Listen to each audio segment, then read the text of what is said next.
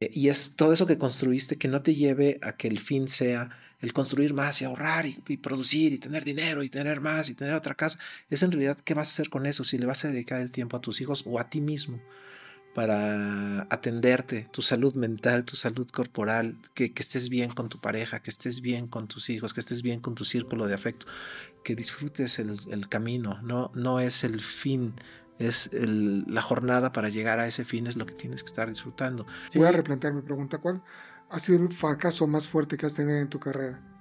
Cuando le doy importancia a algo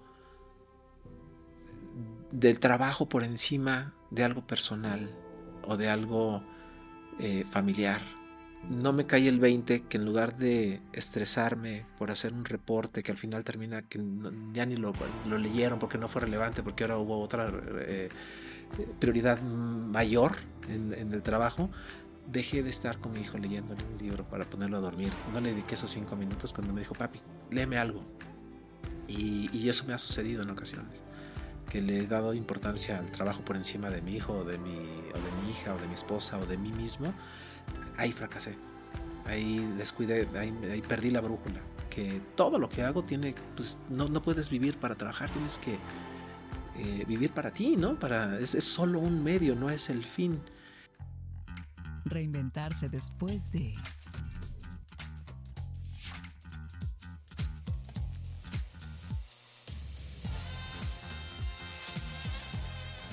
Host Juan Carlos Esquivel una producción de Canal Cero Televisión.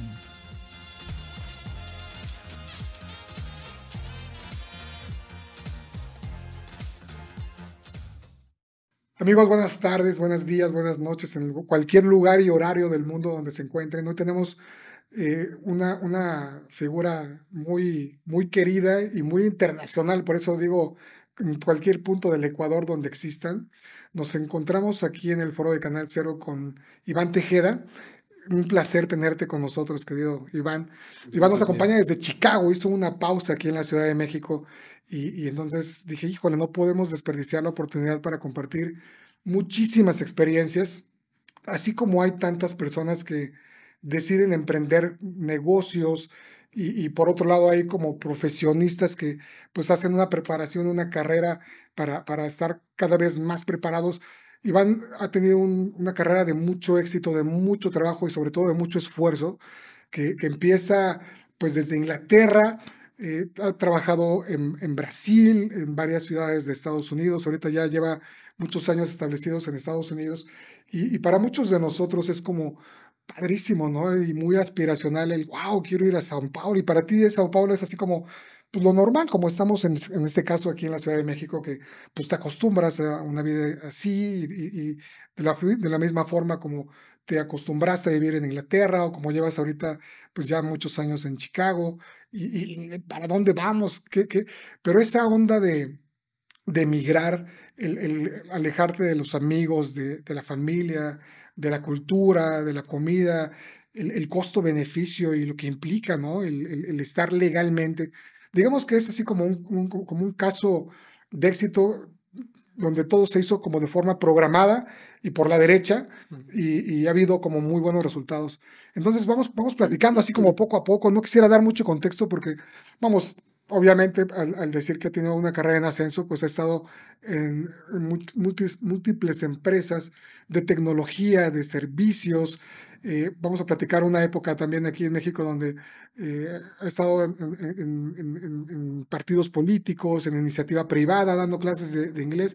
Por eso es que el tema de la reinvención contigo es tan valioso, porque te has podido establecer en muchos lugares, en muchos eh, sectores de, de política o, en la enseñanza, en la docencia, o en la tecnología, o en invertir, o, ser eh, un empresario, en, por ejemplo, en Acapulco, donde también tienes ahí ciertas participaciones, pero, pero siempre es así como esta constante búsqueda.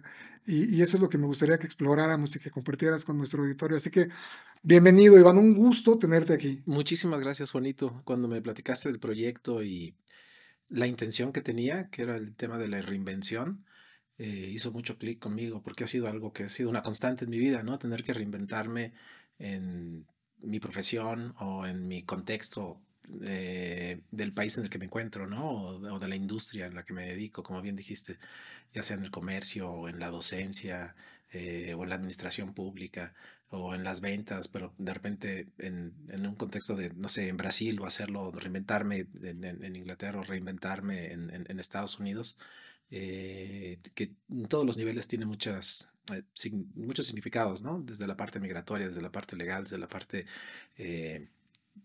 familiar, ¿no? De cómo empiezas a tejer tus nuevas redes de apoyo con amigos, con familiares, eh, volver lo cotidiano, sentirte seguro ahí y demás, empezar a construir, reconstruirte en un nuevo contexto, ¿no? En un, en un nuevo escenario. Tiene, tiene muchos eh, asegúnes, ¿no? Que se pueden desdoblar y podemos ahí meternos en esos, en esos eh, laberintos. Ahorita platicamos de eso, claro que sí. Fíjate que yo quisiera que mantuviéramos como una estructura diferente porque eh, no me puedo brincar como la, cronología para, porque en cada punto de quiebre, pues te encuentras como en una Y donde te encuentras siempre en busca de una decisión que si te vas para acá, tu vida cambia de una forma diametral que si te fueras por este otro lado. Entonces no quisiera como, como ampliar mucho en tu semblanza para que la vayamos descubriendo porque eh, es multidisciplinaria completamente. Vamos a empezar por el principio. Tú estudias en, la Ciudad de México, eres de padres mexicanos y estudias en México hasta la secundaria. Sí, eh, por un contexto familiar me tocó hacer la, primaria en diferentes partes de la ciudad, ¿no? Y desde la ciudad y del Estado de México. Eh, lo cual ya desde ahí empieza el cambio, ¿no? Yo, por ejemplo, la primaria la hice en cinco escuelas diferentes, la secundaria la hice en, en, dos escuelas diferentes. Me tocaba conocer el sur, el norte de la ciudad, pero mis papás se mudaban de casa y cuestiones. Eh, y después, al terminar la secundaria, eh, me fui a vivir a Inglaterra. Mi papá me mandó allá con la intención de que yo aprendiera a hablar inglés.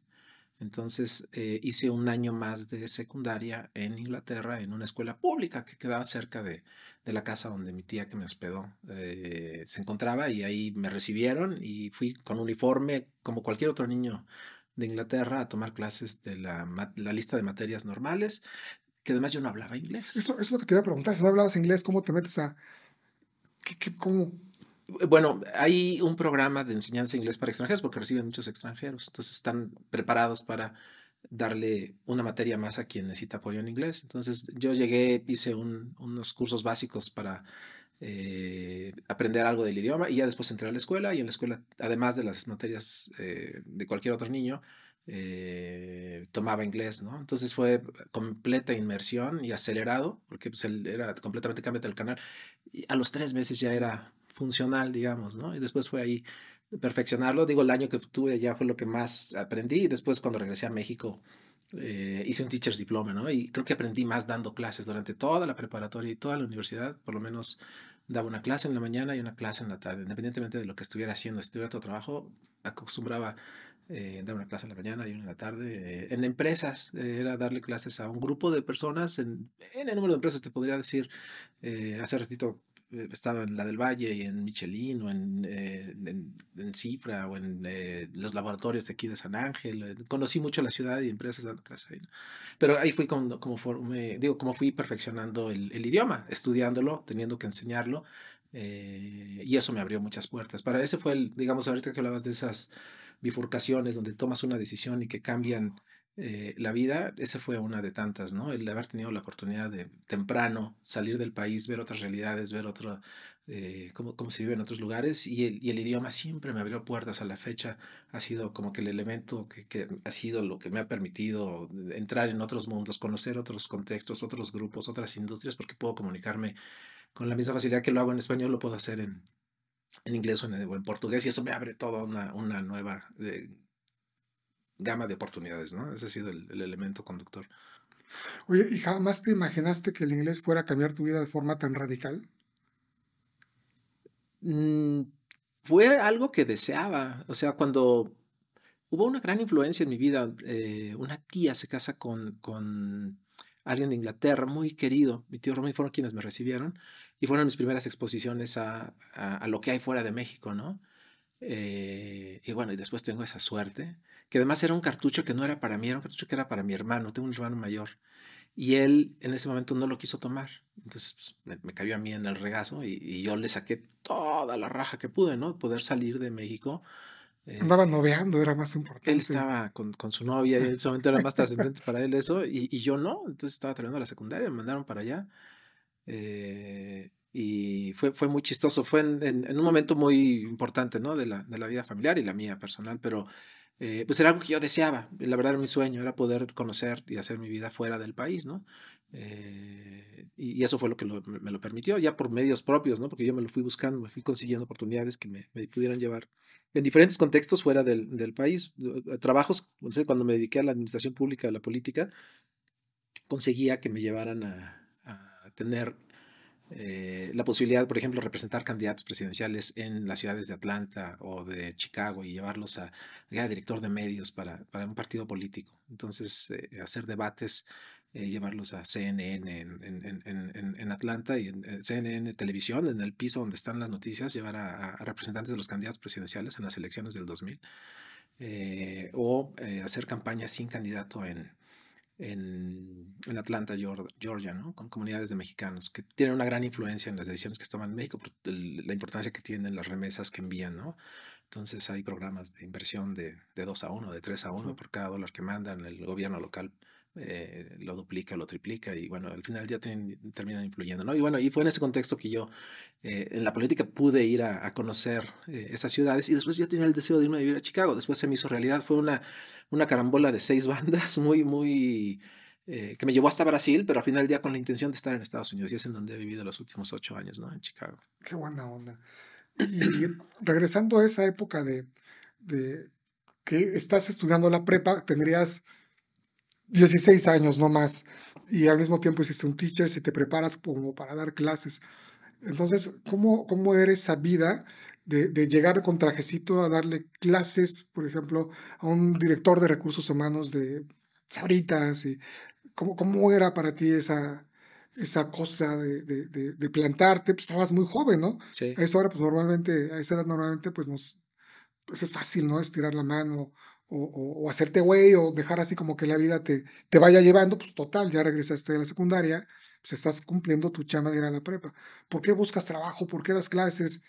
¿Cuáles son esos motivadores? Fíjate, digo, qué bueno que lo, lo preguntas. Son 20 que te van cayendo, ahora lo entiendo. Yo quería la independencia financiera para poder eh, financiar mis hobbies. Eh, en aquel entonces, y sigue siéndolo, pero eh, era la fotografía, estaba yo enamorado de la fotografía y tenía un eh, primo, Eddie, que lo veía y veía sus cámaras y veía su estudio y veía lo que él hacía y, y, me llamaba. Mi papá trabajó en Kodak. Entonces siempre hubo esa también esa influencia, ¿no? De, mi, abuelo y había pues, influencia de los medios de comunicación. Concretamente a mí me hizo clic la fotografía cuando yo llegué a convivir con Eddie, veía todo lo que hacía su estudio, sus cámaras, sus luces y lo que me explicaba, pues a mí me, me encantaba. Cuando vivía en Inglaterra, mi tío Robin me prestó la primera cámara reflex que yo tuve en las manos y que la usé. Eh, él no la, no la usaba, yo la sacaba y tomaba fotos por toda Inglaterra con esa cámara, una Canon Neo 650, que era wow, sí, no. en, en, aquellos entonces de, de, de película, ¿no? Entonces regreso y yo quería una ampliadora y quería luces y quería tarjas y quería aprender eso. Mi papá no tenía para, para pagarlo, yo lo tenía que pagar eh, con mis propios medios y esa era mi, motivación, ¿no? Y bueno, mezclado también con el hecho que yo estudiaba estudié administración, mi papá era comerciante, entonces estaba, la, mi hermano estudió administración, yo como que seguía el ejemplo de mi papá, de mi hermano, eh, pero con esa intención de repente trabajar en el mundo corporativo, ¿no? En alguna empresa. Entonces mezclaban varios intereses. La, posibilidad de yo hacer, realizar mi hobby, que era la fotografía, financiarlo. La posibilidad de conocer las empresas por dentro, porque era literalmente darle clase al, al director general de Panasonic ahí en el Pedregal San Ángel, o de, al director de recursos humanos de Janssen Silac, o de, eh, no sé, de Coca-Cola ahí en Rubén Darío. De, te puedo decir, fueron, pues, imagínate, eh, ocho años de dar clases wow. en mañana y en empresas. Yo pensé que habían sido tres, cuatro mientras estabas en la prepa, ¿no? No, toda la prepa y toda la universidad, los cinco años de universidad y los tres años de prepa fueron de dar clases en la mañana y en la tarde, en la mañana y en la tarde, y de ahí salía para mis, para mis chuchulucos, ¿no? Pero se, se podían conjugar esas tres eh, objetivos, que era financiar mis, mis eh, gustos, sí. eh, y a la vez no perder el idioma, seguir practicando el idioma y a la vez ver las empresas por dentro y, y aprender un poquito de ellas en el contexto, porque era inglés de negocios, ¿no?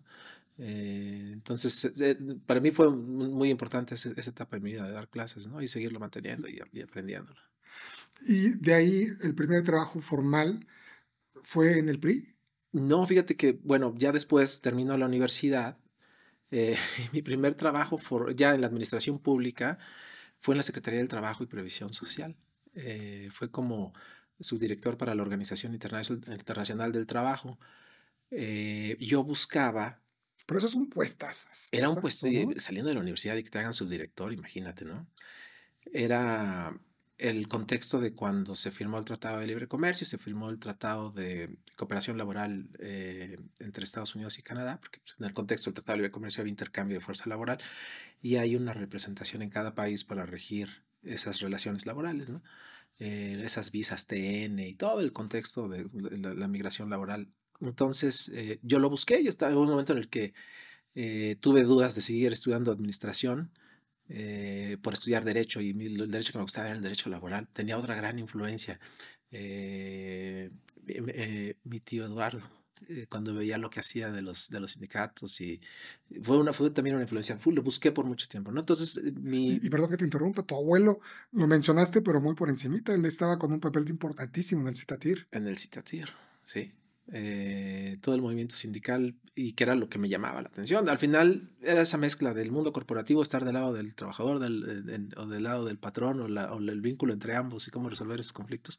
Desde que dices eso, muy chistoso, una vez cuando trabajaba en la Secretaría del Trabajo, eh, me encontré a mi abuelo en una junta de conciliación en la Secretaría que está en camino periférico y camino a la Jusco. Eh, me acuerdo que él fue representando a Televisa y yo estaba ahí por otro tema y dice, ¿tú qué haces acá? No, aquí trabajas, ¿tú qué vienes? Ah, pues vengo a ver un asunto del sindicato del, del Citatir, fue muy chistoso. Eh, pero bueno, me, me, me, desvié. Mi primer trabajo fue ahí, ya en la administración pública fue en, en la Secretaría del Trabajo y Previsión Social. Ahí estuve, eh, no sé, del 97 al 99. Después trabajé en el PRI, en la... En el ICADEP. El Instituto de eh, en el ICADEP Político. Fue, el primer contacto laboral que tuvimos juntos, que me invitaste a, pues, a una reunión porque tenían que hacer un seminario, algo que requería algo de video.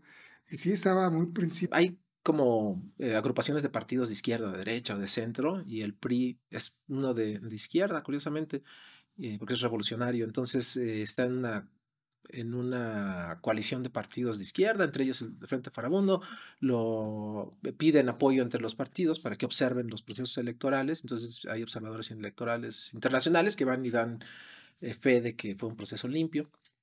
Y ahí me, me dijeron si quería observar esa elección. Y sí, me, me, animé a hacerlo y fue una experiencia interesante, ¿no? Conocer un, un, país de Centroamérica bajo ese contexto, ¿no? Que lo me llevan a todo el recorrido del país, ver los candidatos, y más un partido que tiene esa, esa historia interesante, ¿no? De, cómo llega a incorporarse a la vida política, ¿no? Después de estar de la insurgencia y de, un proceso de, que no lo conozco muy bien, ahora digo, ahí, ahí lo, lo, llegué a conocer, ¿no? Pero cómo pasaron de estar en un momento de, convulsión el país a después integrarse a la vida política y bueno, y llegar y ver la elección y ver cómo, cómo se ven desde otra parte, ¿no? En, en, en, eh, en otro país. Fue interesante ese proceso. Y después vienen las elecciones, pierde la Bastida, gana Fox. Gana Fox, yo estaba precisamente en Atlanta, yo iba a la campaña de legitimación, de la legitimación del triunfo, pero pues cuál, no ganamos. Eh, pierde, pierde, yo acababa de aterrizar en Atlanta, iba camino a mi hotel, ya estaba ah, eh, alineando entrevistas para hablar de, del triunfo, no, pues no, no, no, no se ganó, pues me tuve que regresar. Eh, y en ese momento yo estudiaba una maestría en, en economía y gobierno, eh, pues por supuesto la terminé y de ahí pues, en el grupo de amigos eh, me fui a trabajar a un gobierno del PAN, un gobierno delegacional, la, delegación Álvaro Obregón, eh, en la subdelegación de... se llama desarrollo delegacional, pero es el, vínculo con los con, con, los vecinos, con los ciudadanos, esos programas en donde tú les das el material y ellos ponen mano de obra y tú les prestas un ingeniero y hacen banquetas y hacen infraestructura de urbana, ¿no? Para apoyar a las, a, que las familias vivan mejor, que tengan banquetas, que tengan calles, que tengan andadores, escaleras, etcétera. Fue interesante y después eso, pues hubo una campaña política para, para delegado eh, y me tocó coordinarla y ganar la interna eh, y ya después no, no ganamos la, la, externa, ¿no? Se prende de todas, de las que se He escuchado que contrataste una, una productora muy tremenda para, para llevar la campaña política del candidato Alejandro Soto. Sí, fue, fue bien interesante. Eh, había que organizar eventos. Digo, bueno, primero fue la experiencia ahí en la, ya siendo gobierno, en la administración pública, en esa delegación y hacer todo eso que platicaba, ¿no? De la obra pública y demás. Pero ya después viendo la, época de la campaña, y había que armar eventos de campaña, ¿no? Entonces era eh, armar eventos para 3.000 personas en una explanada en Álvaro Obregón y pues, ¿cómo haces eso? Tiene, tiene su grado de complejidad porque tienes que cumplir con normas de, de seguridad, de que haya rutas de escape, que haya extintores, que haya ambulancia, que haya patrulla, que haya accesos, que, que el, el, escenario sea regulado, que tenga una firma de un DRO, que, que todo esté bien armado, porque si no puede, puede haber accidentes, ¿no? Entonces aprendes a hacerlo de, la manera, tienes que tener un sello de protección civil.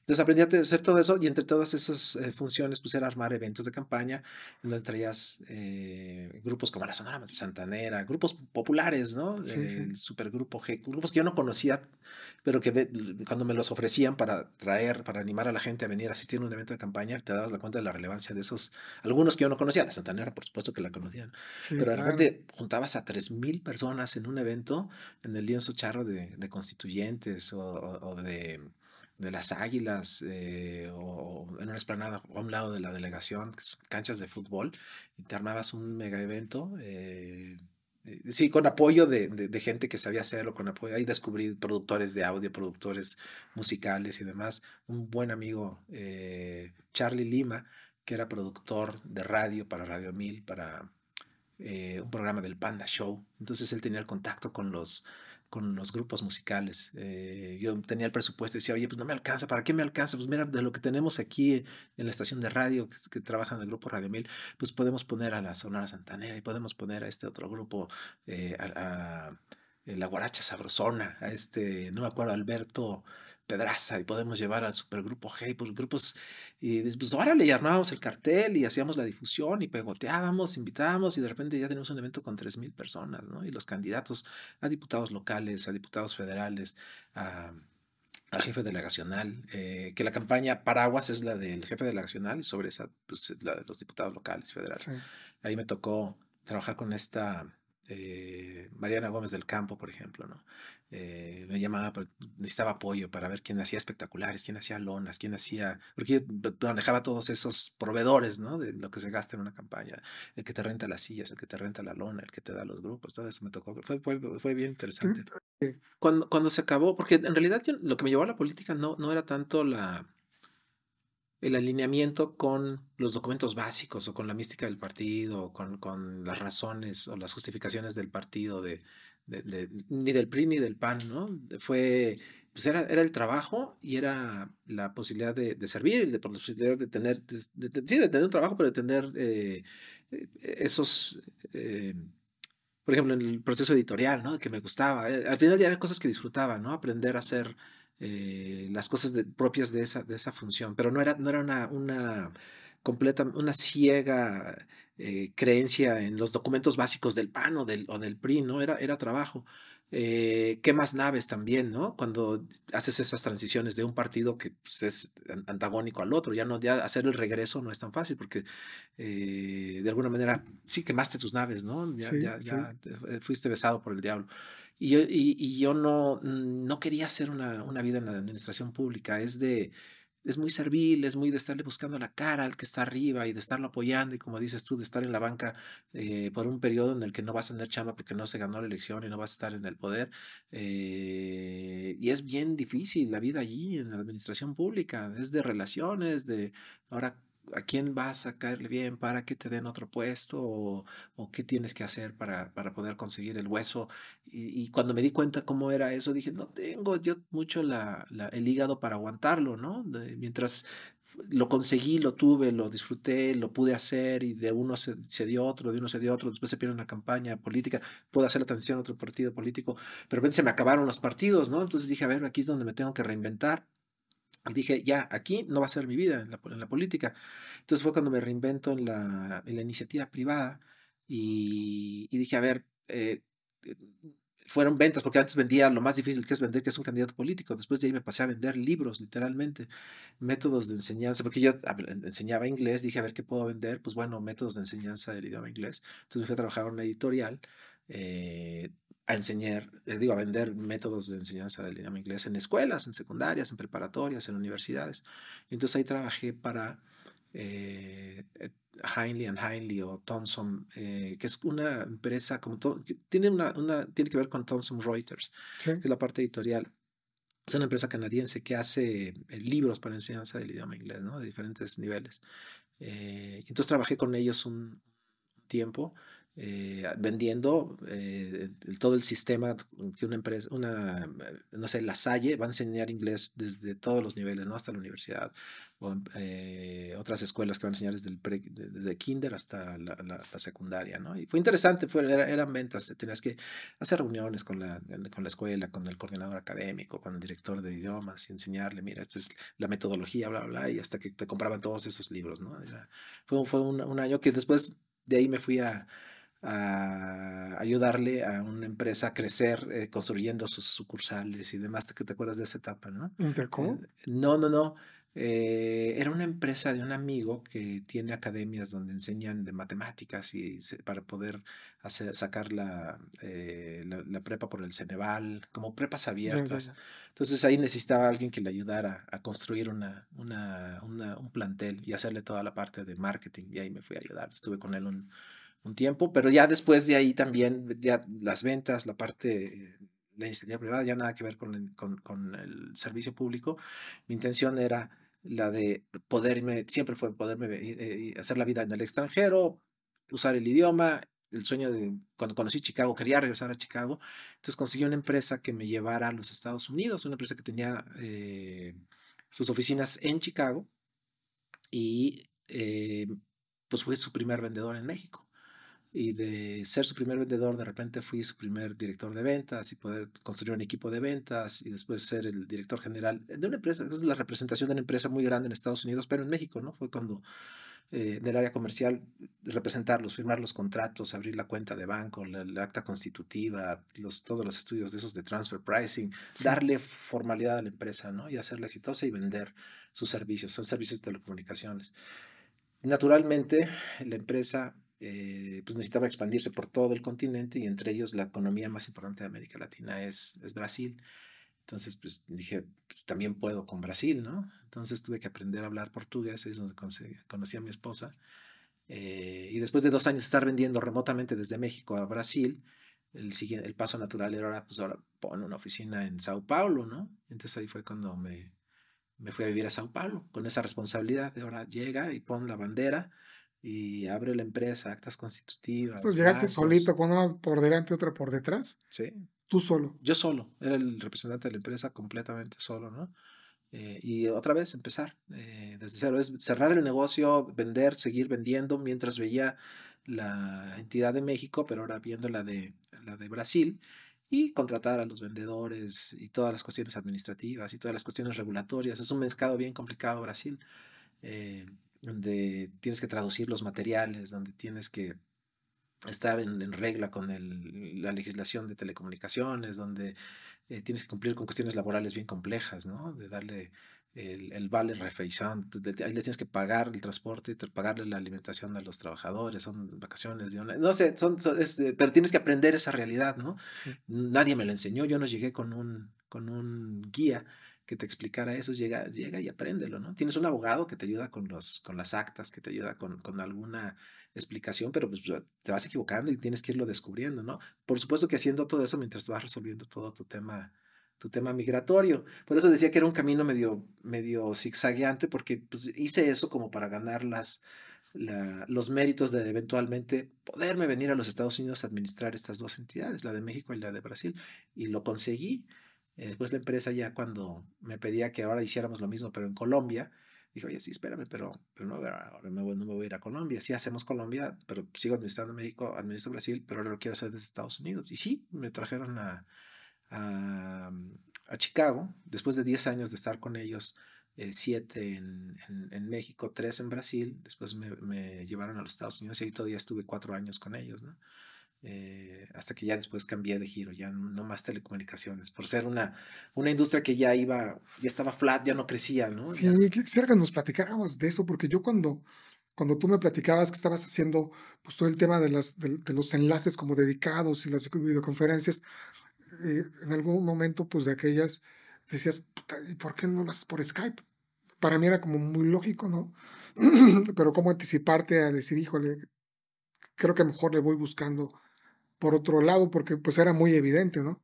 Imagínate si nos hubiera agarrado a pandemia cuando es un boom de, de, Zoom y de tantas plataformas con quien pueda ver. ¿Qué pasa con una compañía como esta? Ahí le fue muy bien. La, esa industria ya va cada vez más en... O sea, ya no puede crecer más, ya nada más es el negocio que le ganan a alguien más. Estamos hablando de comunicaciones unificadas, sí. que es una, antes se hacía una llamada telefónica en conferencia, donde marcabas un número, ponías un código y tenías una llamada entre 3, 4, 6, 100 personas eh, por, una, por una llamada de relación con inversionistas, donde se anuncian resultados o porque es una reunión de trabajo de grupo y era solo por audio, era el, el, el, los antepasados de hoy Zoom, ¿no? Después el audio no es suficiente, hay que poder ver la pantalla del otro, ver su presentación, y es cuando nace Webex y esos servicios de live meeting. Y ahí me tocó evangelizar el, el América Latina vendiendo esos servicios, ¿no? Y ganar eh, reconocimientos de Frost and Sullivan y de Forrester y de, de aquel entonces eh, Garner por líder en ventas, en volumen, de minutos facturados por esta empresa en América Latina, ¿no? Eh, pero surgen servicios como WhatsApp, surgen servicios que de repente ya esto lo baratan o lo hacen, lo hacen completamente gratis. Es difícil competir contra lo gratuito. Eh, por supuesto que empresas del tamaño de un laboratorio o de un banco, de un HSBC, no van a usar WhatsApp para sus comunicaciones internas. ¿no? Ellos sí siguen comprando Webex, sí siguen comprando sí. estas plataformas, pero otras empresas eh, pymes o empresas eh, eh, startups o, o, el grueso, digamos, de, de empresas de, de, formato medio o bajo, pues ellos van a buscar soluciones más baratas, más ágiles, sí. incluso las gratuitas, ¿no? La, y eso jala los precios hacia abajo y se vuelve cada vez más complicado cerrar esos contratotes, ¿no? Entonces, cuando yo digo, ya esta, esta industria y se reconoce ya toda esa base de clientes que habían capturado, que hacían llamadas telefónicas, pues empieza a encoger, encoger, encoger, encoger, entonces esa industria va para abajo. Entonces dije, aquí ya no, ya no hay futuro y es en donde empiezo a elegir en dónde, dónde veo mi futuro los, de los siguientes años y es en el boom del comercio en línea, eh, en operaciones como las de Amazon, como las de eBay, como las de Mercado Libre, eh, del comercio electrónico. Y entonces fue cuando me fui a la industria del la última milla, de la entrega de la última milla, ¿no? Por los Rapis y, y, Uber Eats y todas estas empresas en donde levantas el teléfono, pides y en 30 minutos tienes una pizza o tienes unas hamburguesas o tienes algo, eh, necesitan tecnología para poder eh, del sitio de internet y del clic que manda la instrucción al restaurante, del restaurante a la cocina, de la cocina al entregador y el entregador vaya, lo reciba y se haga el just in time y en 30 minutos tengas tus tus, tu, tu, comida fresca, ¿no? Y las papas estén crujientes y no estén todas aguadas. Todo, detrás de todo eso hay una tecnología muy avanzada que se necesita para hacer la entrega de última vía. Me fui a vender eso para una empresa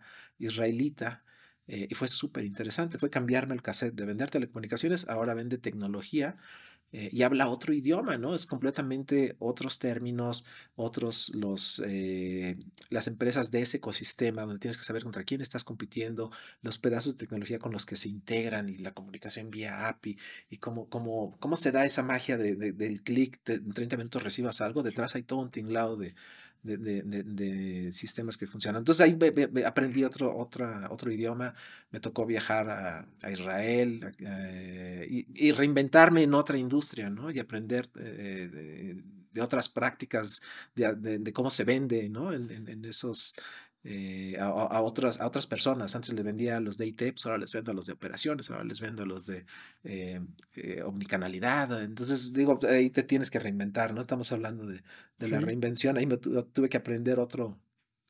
¿Cómo fue el, el, el, primero la lucha por mantenerte en, Estados Unidos y no regresarte, ¿no? El, moverte rápido hacia otra, ya tenías tú los papeles de trabajo para estar ahí. Fue, fue bien, fue un momento bien estresante porque cuando yo me voy de Brasil a los Estados Unidos, llegué con una visa del trabajo de, de trabajo de 18 meses. Hay una visa que acordaron México, Estados Unidos y Canadá que se llama la visa TN, que es para eh, migrantes que van a estar como asesores durante un periodo, un periodo muy, muy concreto, ¿no? 18 meses, dos años, una cosa así. Eh, y yo me fui con 18 meses nada más, porque era la forma más rápida de poder salir de Brasil, llegar a Estados Unidos, establecerme y después saber cómo le conseguía con mi permanencia. ¿no?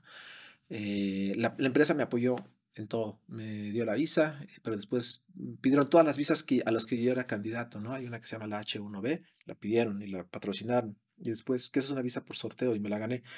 Qué bueno. Y después la visa L1A, que es por transferencia de un directivo, ¿no? De una empresa, eh, que era la transferencia de yo estando en Brasil, ahora y en Estados Unidos, y también me la dieron, ¿no? Eh, pero el proceso, el dueño del proceso, pues es quien lo está solicitando, que es la empresa, me está solicitando a mí, ¿no?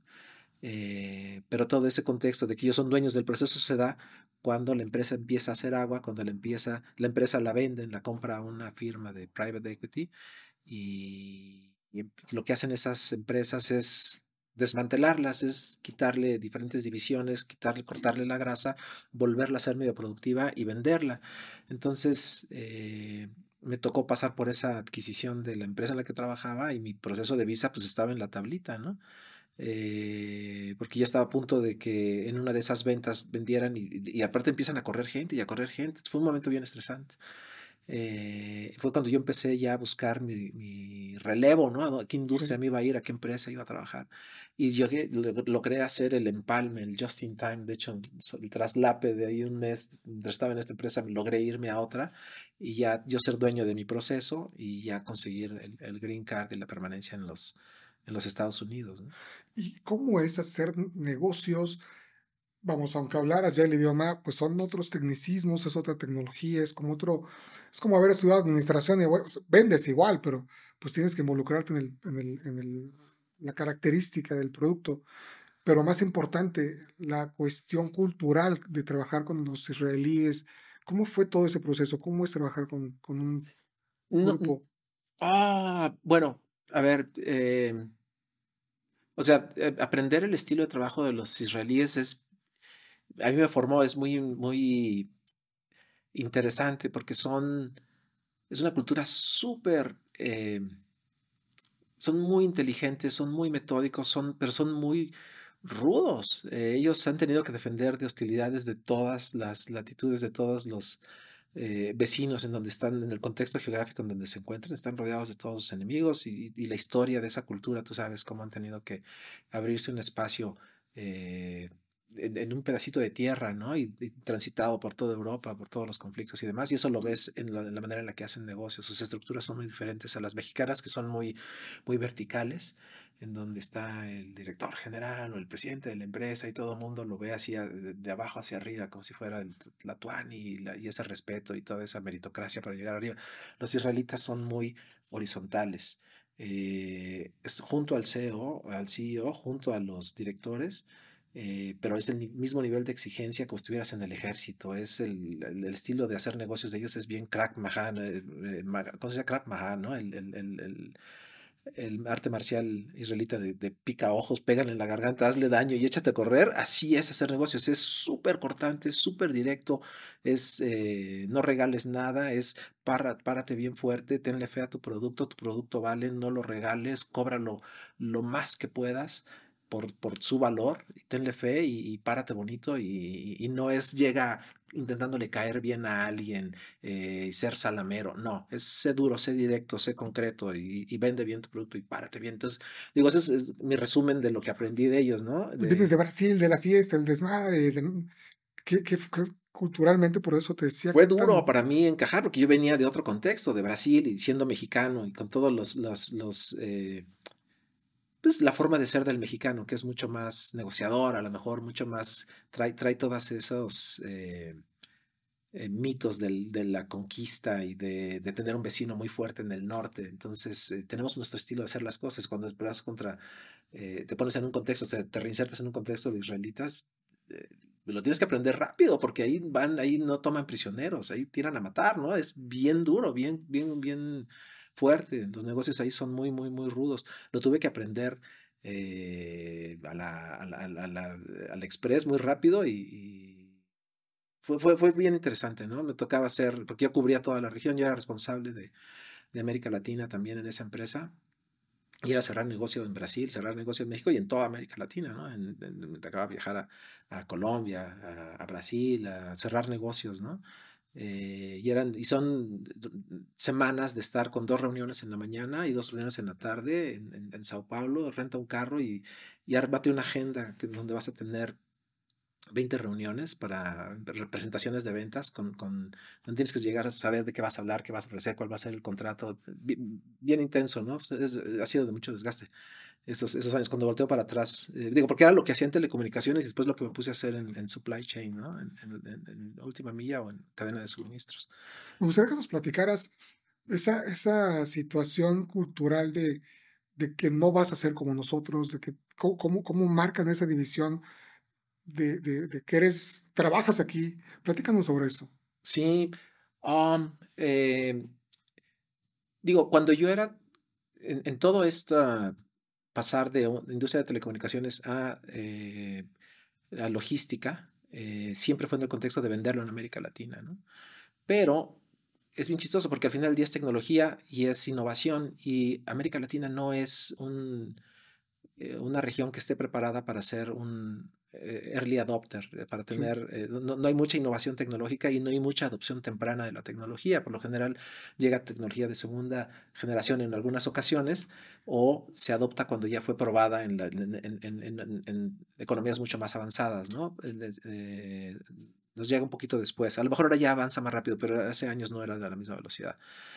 Eh, entonces tiene un grado de dificultad vender tecnología de innovación en, América Latina, ¿no? Porque además estás vendiendo algo que es más caro, eh, en donde de repente no, hay el poder de compra. Entonces de repente dije, oye, ya después de hacerlo durante 15 años, me quiero, casi 20 años, me quiero salir de vender en América Latina, quiero vender en los Estados Unidos, ¿no? Entonces logré hacer esa transición, pero eh, pues obviamente si tú quieres vender en los Estados Unidos es más fácil que pidas a, alguien del hablante nativo y alguien de la cultura de allá que le venda a alguien de allá, a que traigas a alguien, porque yo no soy de allá, yo solo tengo ocho años viviendo allá y podría hablar muy bien el idioma, pero no soy de allá, ¿no? Al final del día sí se me, mi acento es raro, además yo aprendí el inglés en Inglaterra, hablo, hablo con cierto dejo de, de, ese acento que no identifican de dónde soy, eh, no me veo, bueno, es muy diverso Estados Unidos, tampoco, y, no, pudieran inferir que no, que necesariamente, o sea, se sabe de qué cultura soy, de qué raza soy,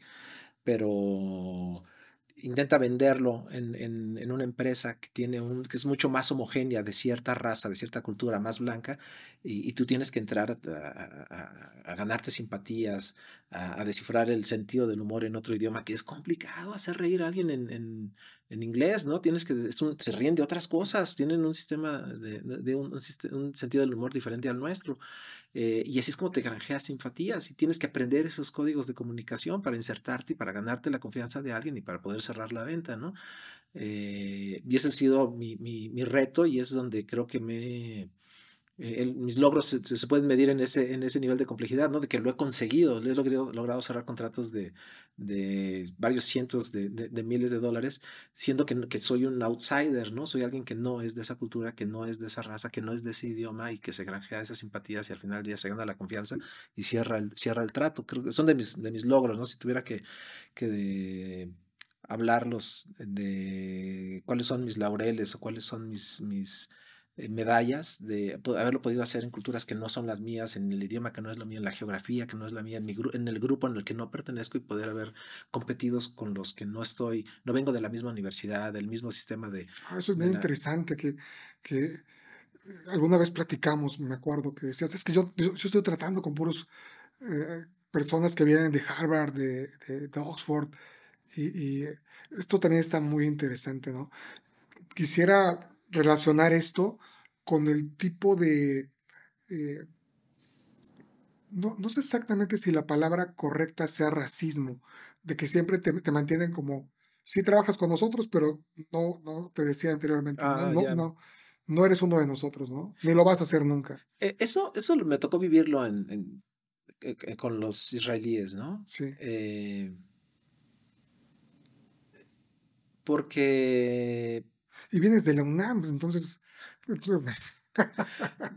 no, digo, pues es una cultura que se ha tenido que, proteger, ¿no? Que se ha tenido que, que son, están muy cuestionados y operan en grupo.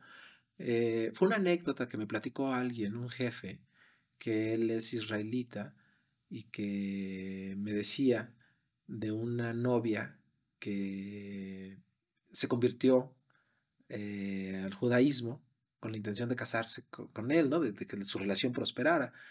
Eh, pero nunca la aceptaban. Dices, mi mamá no la aceptaba porque pues, ellos, o sea, de repente si tejen una, una cerca alrededor, o sea, somos nosotros, incluso si te conviertes, no termina siendo uno de nosotros. Es- él me lo dijo, ¿no? Yo no lo, yo cuando lo experimenté era porque concretamente a mí me, a mí me contrataron con una finalidad muy específica. Es como ser el Sherpa que les ayuda, porque habla el idioma, porque conoce a los locales, porque les puede mostrar el camino, llegar a a, pues, poner el producto frente a quien se lo va a comprar, pero es muy, muy, muy claramente el objetivo, ¿no? Para, esa es tu función pero no, no que de repente tú puedas aspirar a tener un, cargo de liderazgo en una estructura israelita, porque no eres alguien de ellos, no hablas hebreo, no perteneces a su, a su comunidad, ¿no?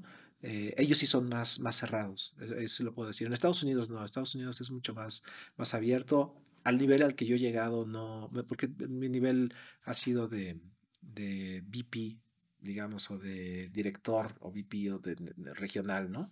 Eh, más, no- nunca he llegado a ser un chief. eh, eh, a, a nivel sello no he llegado. Eh, de repente sí te das cuenta de que hay ciertas. Bueno, y además yo no tengo ese nivel, ¿no? De, de educativo, no, no, no me codié con esos, en esos círculos. Eh, digo, hice una maestría. No sé, a lo mejor todavía cargo yo mis, mis limitantes.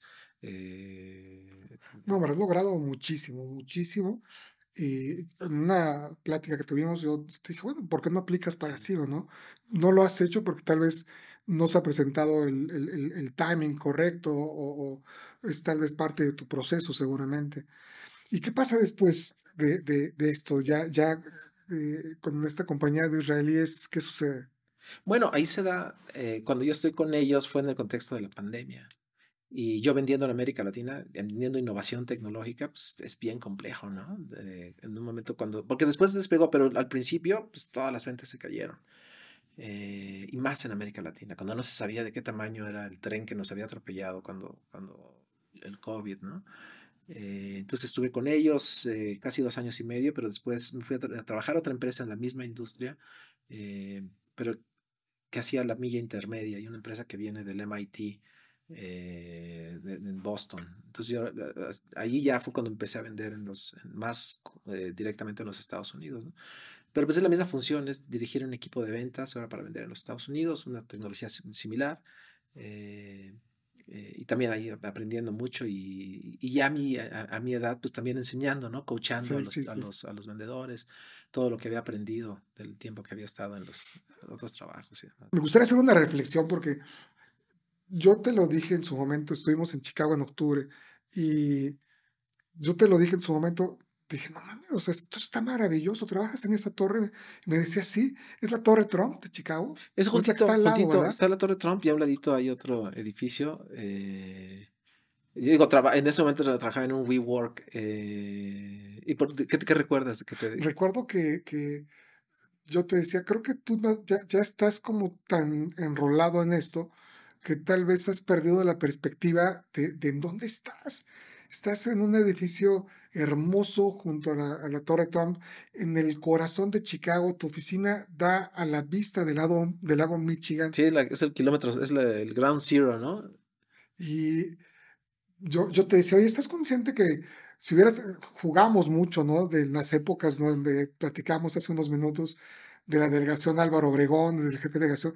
Entonces yo te decía, oye, Iván, ¿estás consciente que podrías estar ahorita en la delegación Álvaro Obregón y tal vez ser, el subsecretario técnico de finanzas? Pero no manches, estás aquí en el lago Michigan, tienes una oficina preciosa. Si lo ocupo, y tú me decías, no, pues ni lo ocupo, tenemos un chorro de amenities que nos dan masaje y, y yo, ¿y qué onda? ¿Y por qué no te lo das? ¿O por qué, qué, qué pasa? eh, creo que nuestra vida nos lleva a una inercia que nos mantiene ciclados en que tal vez estás demasiado ocupado con el rollo de, las, de los israelíes. También, ¿cuánto, ¿cuántos miles de dólares traes bajo tus hombros de responsabilidad de venta o de administrar o de mover de alguna forma? Es difícil, ¿no? Pero creo que la vida que has construido es algo sumamente aspiracional para cualquiera que nos esté escuchando. Yo me siento de verdad el, el, hijo favorito de Dios porque me ha concedido todos los deseos que le he pedido, que de chiquito era vivir fuera de México, ¿no? Y el poderme medir en diferentes ámbitos. Hoy, curiosamente, fui a dar una vuelta por la Ciudad de México, estoy de vacaciones, y regresé a la facultad donde yo estudié, en la Facultad de Contaduría y Administración, anduve ahí en bicicleta y veía a los, a los chavos de mi edad cuando yo estaba estudiando ahí. Eh, Hace unas semanas estuve en la Universidad de Northwestern en Chicago, fui, llevé a mi hija a un partido de básquetbol colegial y es el día y la noche en función de, de, las eh, instalaciones académicas y de el tipo de estudiantes, ¿no? Ves un, un, un partido de básquetbol que están televisando donde hay, aunque es colegial, eh, ves una banda que está tocando música y que está todo completamente hecho como para cine. Ahí pudieron haber hecho una película de cine. Es un partido de básquetbol colegial, ¿no? Y cuando voy a la UNAM y veo pues las carencias, la veo mi, mi, universidad más averiada y veo malla ciclónica y veo púas por todos los eventos sociales que se han dado ahí de tomas de rectoría y demás y la veo pintarrajeada y veo, digo, oye, son realidades bien, bien diferentes de ser universitario en México o ser universitario en el, en el primer mundo y, veo lo afortunado que soy de haber tenido esa experiencia, de haber salido de ahí, de haber estudiado la, parte de la secundaria en Ciudad Neza y hoy tener una oficina viendo el Teatro Chicago y viendo el río Michigan y viendo la Torre Trump de un lado, me siento muy afortunado porque no, no sé eh, si de todos los chavos que vi hoy, de los 17 mil alumnos que tienen la Facultad de Contaduría y Administración, ¿cuántos, cuántos eh, pueden ver ese del espectro completo de, de, los dos lados del, de, del espectro, ¿no? De, en un país en vías de desarrollo y en el primer mundo, en la universidad del primer mundo. Eh, me, siento muy afortunado yo de haberlo podido experimentar esos dos, esos dos lados, ¿no? Eh, y de ver esas dos realidades. Eh, y de las posibilidades de vida para que tus hijos tengan mucha más capacidad de elegir o, de elevarles, pues vamos, el espectro también de lo que pudiera ser su futuro. Sí, yo lo, que hice fue, porque además eso me hizo, eso es lo que me, me formó y me dio la posibilidad de estar donde estoy. Fui y me compré mi playera, que no tenía una playera de los, siempre he tenido una, ¿no? De los Pumas y de la UNAM. Eh, y, lo, y, la llevo con mucho orgullo, ¿no? De ahí vengo yo. Yo estudié en el CCH Oriente de, de, la parte de oriente de la ciudad y de ahí a la UNAM y, después me pude financiar estudiar en la Universidad de Paga aquí en, la, en, en, en México, hacer una maestría en la NAWAC. Eh, pero insisto, me siento muy afortunado de haber, podido estar expuesto a esos contrastes, ¿no? Y de haber aprendido de ambos y haber podido mantener una conversación tanto eh, con la señora que vive en la, en, en la zona marginada de Álvaro Obregón o, o, la, que vive yendo a tomar, a, tomar café ahí al Club France, ¿no? Sí. Me siento muy, muy afortunado de haber podido tener esas dos exposiciones.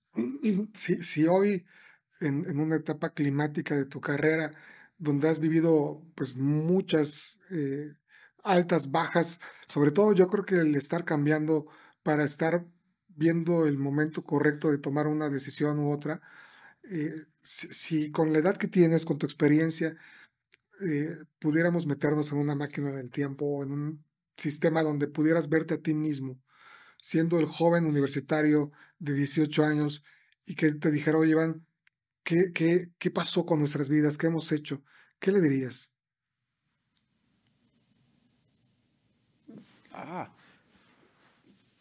que, que, disfrutara el momento, que disfrutara ese momento, que disfrutara ser universitario de la UNAM y aprender de esos maestros, que no lo, no lo menospreciara, que no, no por el contraste lo minusvaluara, ¿no? Que de ahí aprendes tanto como pudieras aprender de cualquier otro eh, otro maestro de cualquier otra parte del mundo, ¿no? Y a diferentes niveles de enseñanza y que, y que lo disfrutes y que em, de repente la vida te va a poner un momento en el que ese conocimiento va a ser útil, ¿no? Y que lo, sepas tomar la, enseñanza en su momento, en su contexto, con la gente con la que estás. eh, que te sientas a gusto en tu, en tu propia piel, eh, que siempre mantengas una, una actitud de querer aprender, de querer ampliar tu horizonte, de querer aprender más y, de repente compartirlo, ¿no? Y, siempre con respeto a, todo el mundo. No sé, es lo que me viene a la mente. Y, y si en ese mismo esquema te cuestionara una, una reflexión de me voy a ir 30 años adelante de mi vida, donde voy a hacer una familia, donde tal vez voy a conseguir un trabajo que pueda ser un, un, fracasado, un exitoso, algo incierto, ¿no? No sabes qué es lo que pudiera pasar, pero si ese joven hiciera un viaje 30 años en su futuro y, te cuestionara, oye Iván, ¿logramos nuestros sueños de niño? ¿Estamos en el lugar donde soñamos estar? ¿Qué le dirías? Ah, que la definición del logro a lo mejor que no lo, no lo midiera en, en, lo cuantitativo, sino en lo cualitativo, de qué hizo con lo que el, resultado de ese logro, ¿no? Eh, yo muchas veces, y más en esta etapa del el tema de tu, de tu podcast, que es reinventarse y que ha sido la constante en mí, y ahorita estoy en un proceso de, de reinventarme, de esos logros, por supuesto la parte económica, estoy en un momento bien de, de mi vida, no, no, no, no, no he, logrado construir algo que me hace sentir seguro, que me hace sentir respaldado, y que me hace poder ahorita tomar la decisión de, de redefinir qué quiero hacer en los siguientes 15 años que tengo de, de vida laboral, pero estoy a punto de cumplir 50, ¿no? Eh, y es todo eso que construiste que no te lleve a que el fin sea el construir más y ahorrar y, producir y tener dinero y tener más y tener otra casa, es en realidad qué vas a hacer con eso, si le vas a dedicar el tiempo a tus hijos o a ti mismo para atenderte, tu salud mental, tu salud corporal, que, estés bien con tu pareja, que estés bien con tus hijos, que estés bien con tu círculo de afecto, que disfrutes el, camino, no, no es el fin, es la jornada para llegar a ese fin, es lo que tienes que estar disfrutando.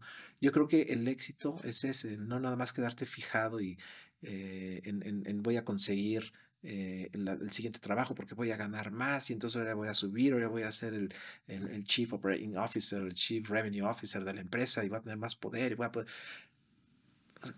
más despacio, que llevo prisa y, dedícate a, también a atenderte a ti, atender a tus hijos y atender a tu esposa y atender a tu círculo de, de afecto inmediato y, y, apoyar a tu equipo de ventas, ¿no? A tus vendedores o a quien sea, donde, que te recuerden porque fuiste humano, porque los escuchaste, porque les, les ayudaste en, en, resolver su inmediatez, que no nada más, porque es bien rudo el, el, modelo de negocios de Estados Unidos, ¿no? Es, es, no has resultado, vámonos, es tu último día y contratas a otro.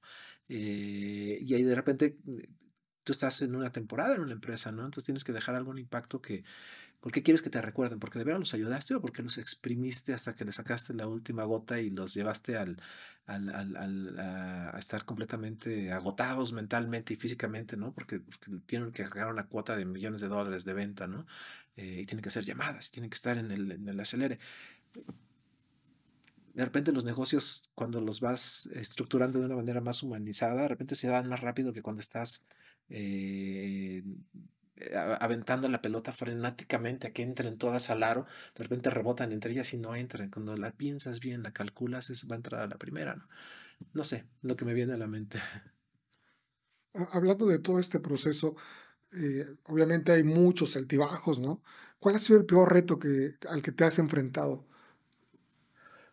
uno muy fuerte fue cuando estuve a punto de perder eh, mi trámite de la permanencia en Estados Unidos. Yo creo que ese fue un momento de mucho estrés porque me iba a quedar sin trabajo, porque la empresa estaba mal y los titulares de la petición de mi permanencia era la empresa. Y fue un momento ahí súper estresante en donde me tuve que poner las pilas para tener un relevo que pudiera hacer esa transición del trámite migratorio y lo conseguí hacer eh, en tiempo récord, ¿no? Ese, ese, fue un momento así de mucho, mucho, mucho estrés. También cuando se sabe que la empresa se va a vender y yo estoy en Brasil eh, y que hay que salir de Brasil y a dónde, porque era, pues, nos regresamos a México, ¿no? Pero mi tirada era venir a Estados Unidos.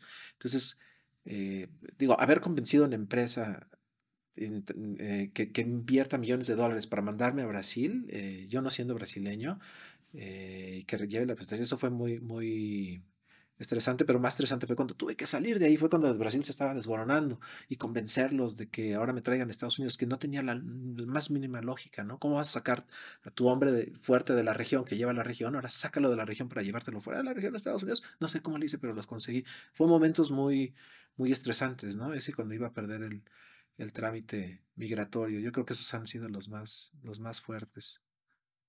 ¿Y cuál crees tú que sea el momento de mayor fracaso que pudieras haber tenido en todo este proceso?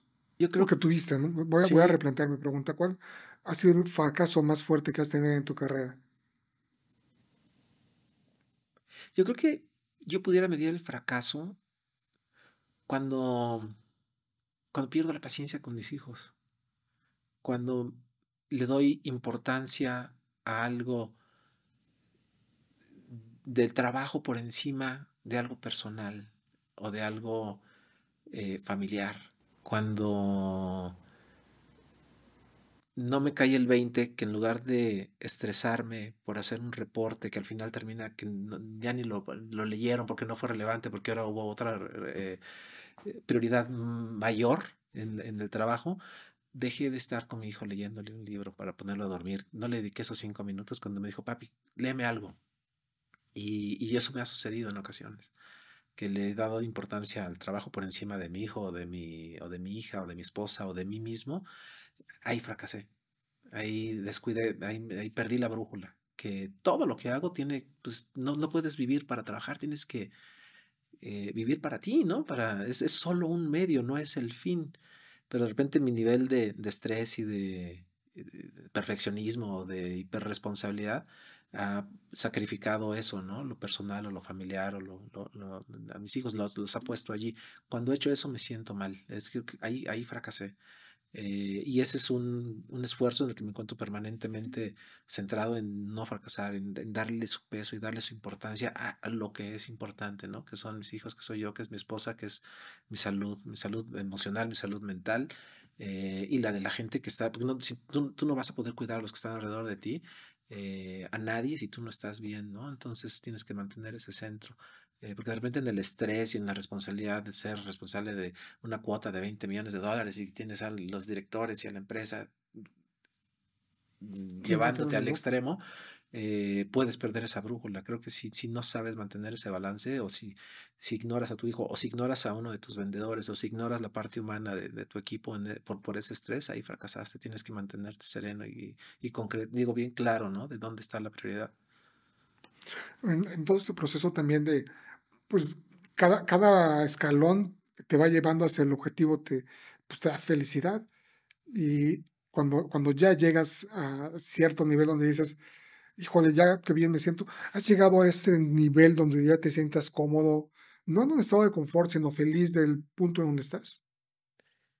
Sí, no me ha sido fácil. Es algo que yo constantemente tengo que trabajar, el permitirme disfrutar mis logros y celebrarlos. Y, y, es por cosas muy sencillas. Es como cuando, digo, cuando escucho a mis hijos, los veo felices, cuando los veo interactuando y siendo amados por, por sus amigos o por los vecinos o por que, son, que son niños que son bien aceptados, que son niños que... Eh, me acuerdo muy bien de una, una vez que veía a mi, a mi hijo eh, rodeado de sus amiguitos y todos lo abrazaban a él. Y, y, veía su sonrisa, ¿no? De que lo quieren, sus amiguitos de, de cinco años, eh, que él es popular. Eh, y no en un sentido de que es popular porque es un bully o porque es gandalla o porque es, no, porque los ves felices, juegan, ¿no? Y, ver a mi hijo amado, pues ese es, ese es el, el, el, triunfo, ¿no? Cuando me permito salir, andar en bicicleta y, me clavo en la bicicleta y de repente regreso y me cae el 20 después de ocho años de haber vivido en Chicago y me volteo y veo la ciudad desde, el, desde la ciclopista que está al, lago y digo, oye, estoy viviendo mi sueño, yo quería vivir aquí, quería estar en esta ciudad, eh, me llevó 15 años llegar, pero lo conseguí porque quería, porque sabía que, que las razones eran las correctas, ¿no? De por qué quería estar acá y, lo estoy logrando, estoy viviendo literalmente mi sueño, como estuviera en Disneylandia. Hay veces que, que, se te pierde en la cotidianidad, ¿no? Eh, pero de repente lo revaloro y digo, oye, qué bonita ciudad, aquí quería estar, ¿no? Y tengo la suerte de poder estar en un vuelo de tres horas, regresar a México y ser turista en mi ciudad y disfrutarla como la disfruto, ¿no? De, tener alguien que me preste una bicicleta para salir, ir al centro, ir al Zócalo, ir a Coyacán eh, y ver a la gente y poder hablar con ellos. Y, me siento muy afortunado. Qué bueno, qué bueno. Eh, todo, todo esto te lleva eh, en ese proceso, yo creo que de, de, de esta etapa de madurez, ¿qué te falta por hacer? Disfrutar sin lugar a dudas, y lo digo rápido de bote pronto, disfrutar, eh, no estresarme. Eh, los niveles que me he llevado ¿no? de estrés. Eh, afortunadamente he tomado buenas decisiones estratégicas, financieras. llevo un estilo de vida a, mi nivel. No, no, no, no, yo no aspiro a los grandes lujos, a las grandes percepciones de mi grupo social. Soy de bajo perfil y, es mantenerme en ese bajo perfil, no, no, no al extremo, me refiero, es, es, eh, eres más feliz cuando necesitas menos y de veras disfrutar lo que he podido, no, no por mediocre, ¿no? sino porque no, no me lo he permitido en el gran sentido disfrutar los, mis logros, como que ahorita es, es, es mi, mi, objetivo, ¿no? De, de, disfrutar lo que he hecho y seguir haciendo más, pero disfrutándolo, ¿no? No nada más clavado en el trabajo, eh, que de repente puede ser trabajo sin sentido, ¿no? Eh, no, es, es, poder disfrutarlo con mis hijos. ¿no?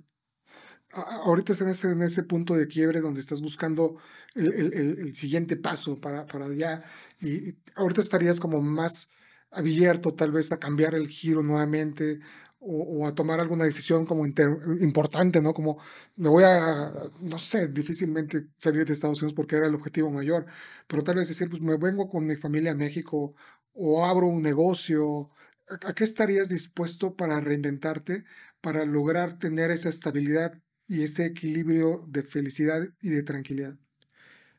Una de las, de las decisiones que, claras es que yo ya no quiero dedicarme a las ventas, por ejemplo, que lo he hecho 20 años, ¿no? Y cargar esa lápida de 20 millones de dólares, que es lo más que he tenido de responsabilidad sobre mis hombros, es ya no quiero hacer eso. Eh, ¿A qué estaría dispuesto?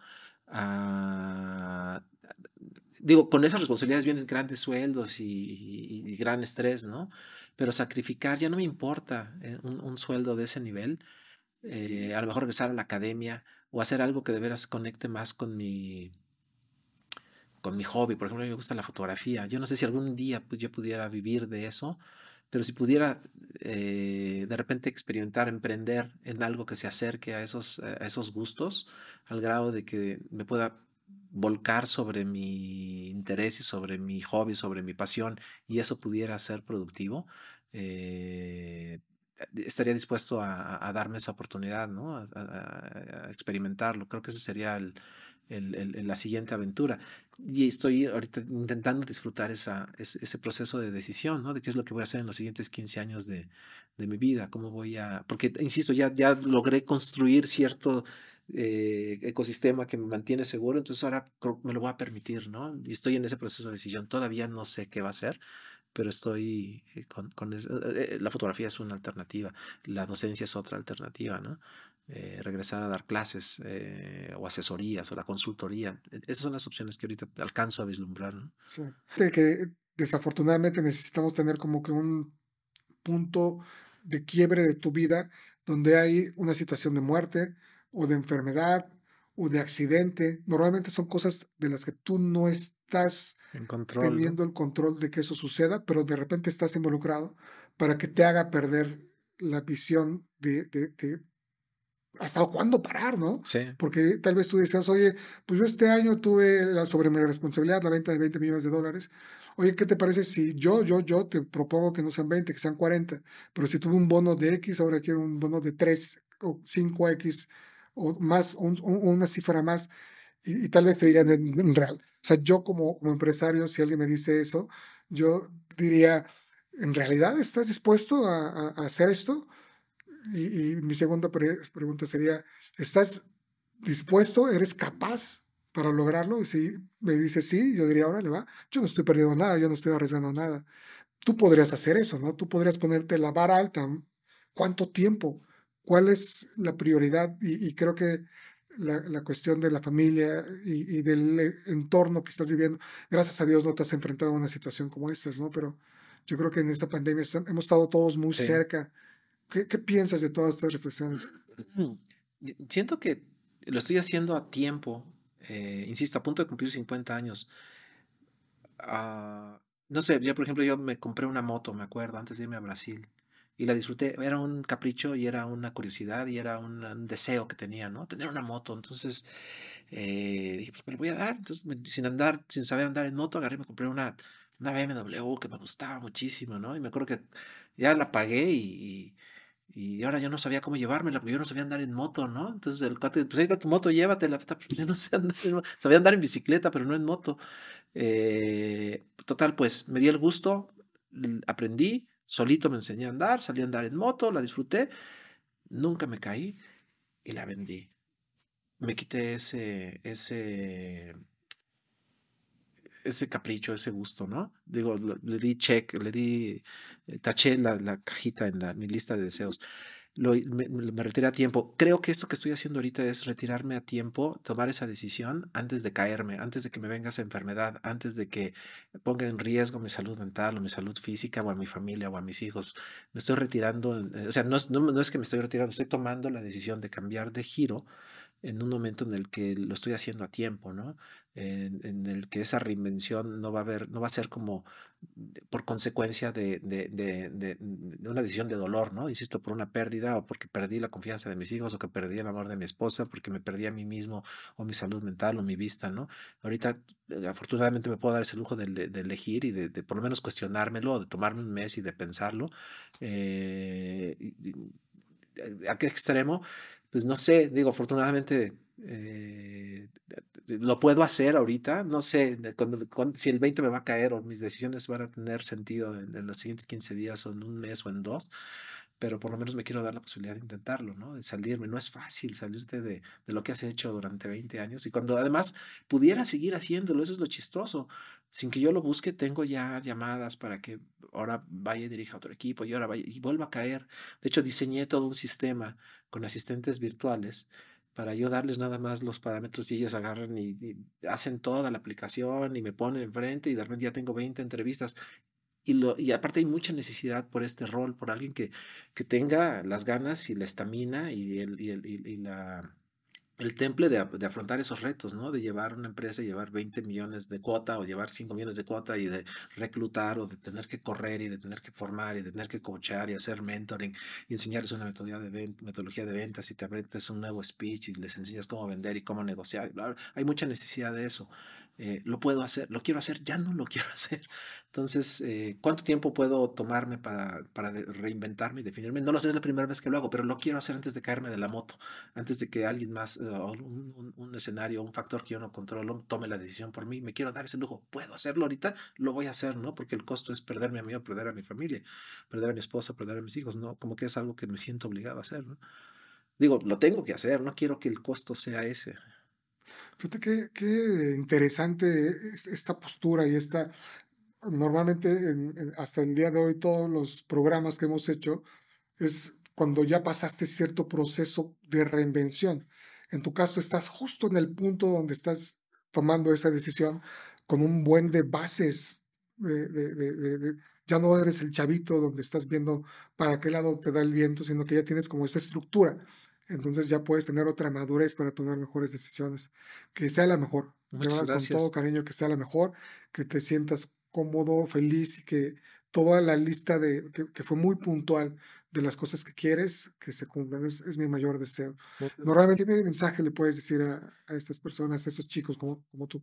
Yo creo que es nunca dejar de aprender, nunca dejar tener de curiosidad, nunca eh, satisfacer, o sea, quedarte nada más con la primera opción, nunca eh, cuando entras a la tienda dices, oye, quiero unos tenis, llego y pido estos, no, a ver, espérame, enséñame por lo menos cuáles son los más bonitos y cuáles son los menos bonitos, y toma una decisión de una, de una gama de opciones, ¿no? Un ejemplo tonto, pero eh, sigue aprendiendo y busca alternativas, no te quedes con la primera, haz una siguiente pregunta, cuando estás, interésate por la gente, interésate por las, las opciones, las alternativas, mantén una mente abierta, eh, ponte fuera de tu zona de confort, ponte retos que te lleven a aprender algo nuevo.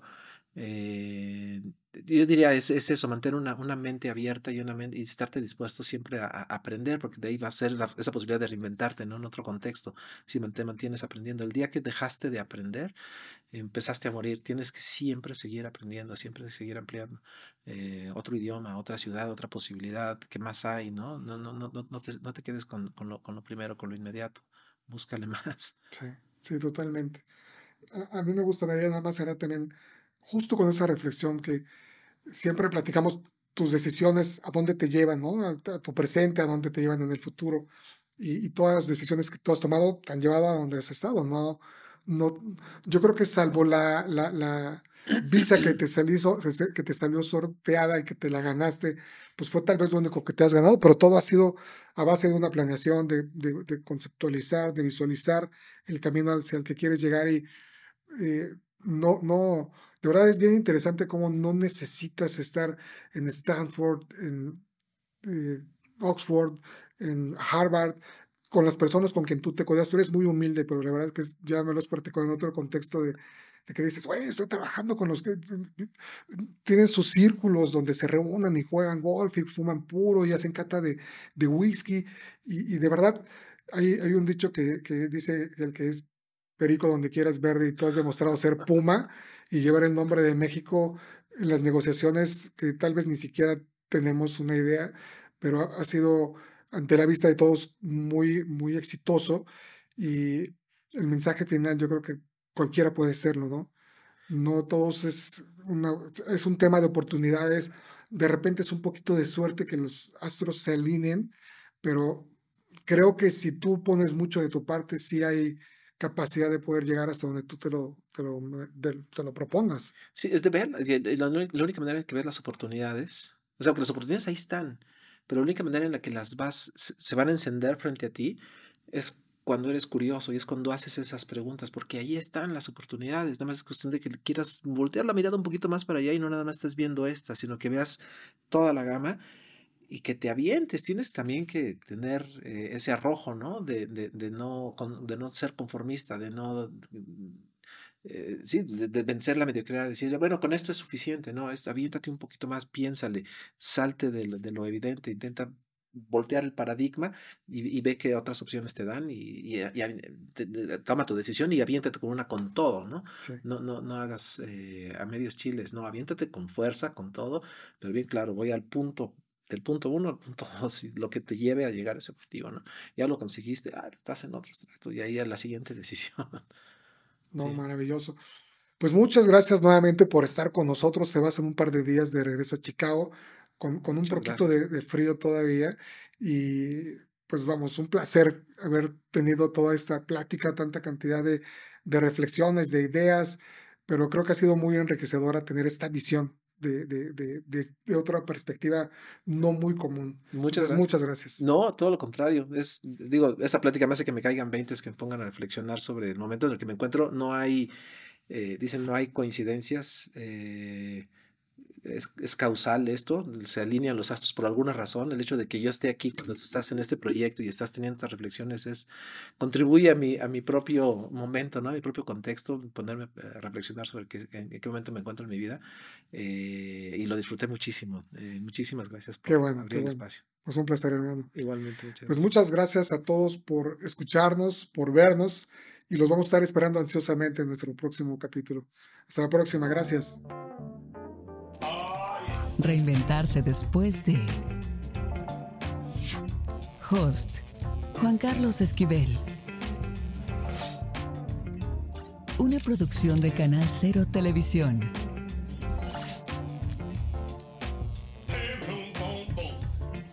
Disponible en Spotify, Apple Music y YouTube.